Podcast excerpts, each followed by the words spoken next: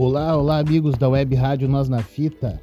Aqui é Felipe Braga para o programa Direito à Opinião. Esse programa que traz opiniões aqui abalizadas. Bem, hoje eu quero dedicar esse programa à luta democrática em Hong Kong contra a opressão do regime comunista chinês. E também quero parabenizar Leonardo Sá e João Garcia pelo prêmio Superação da Web Rádio Nós na Fita.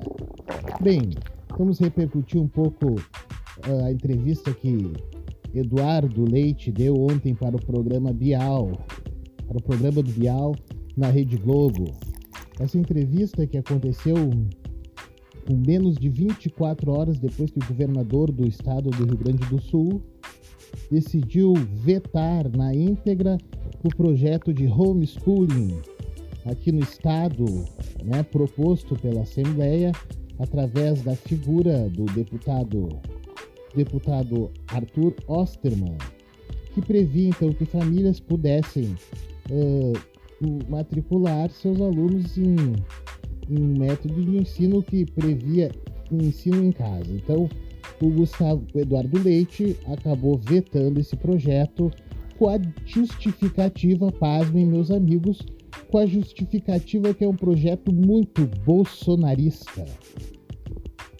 Uh, o que me leva a crer que a entrevista de ontem, no programa do Bial, em que o governador revela que é gay, seja apenas um escrutínio de fumaça para que se esconda se esconda a negatividade do veto do homeschooling. Né?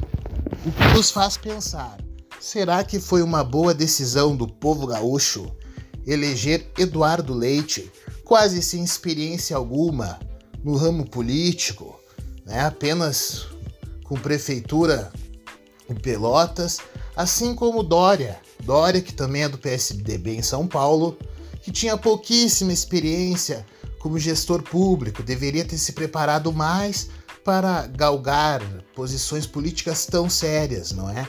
Veja bem, Eduardo Leite e Dória representam quase um terço, quase um terço das mortes por Covid do Brasil.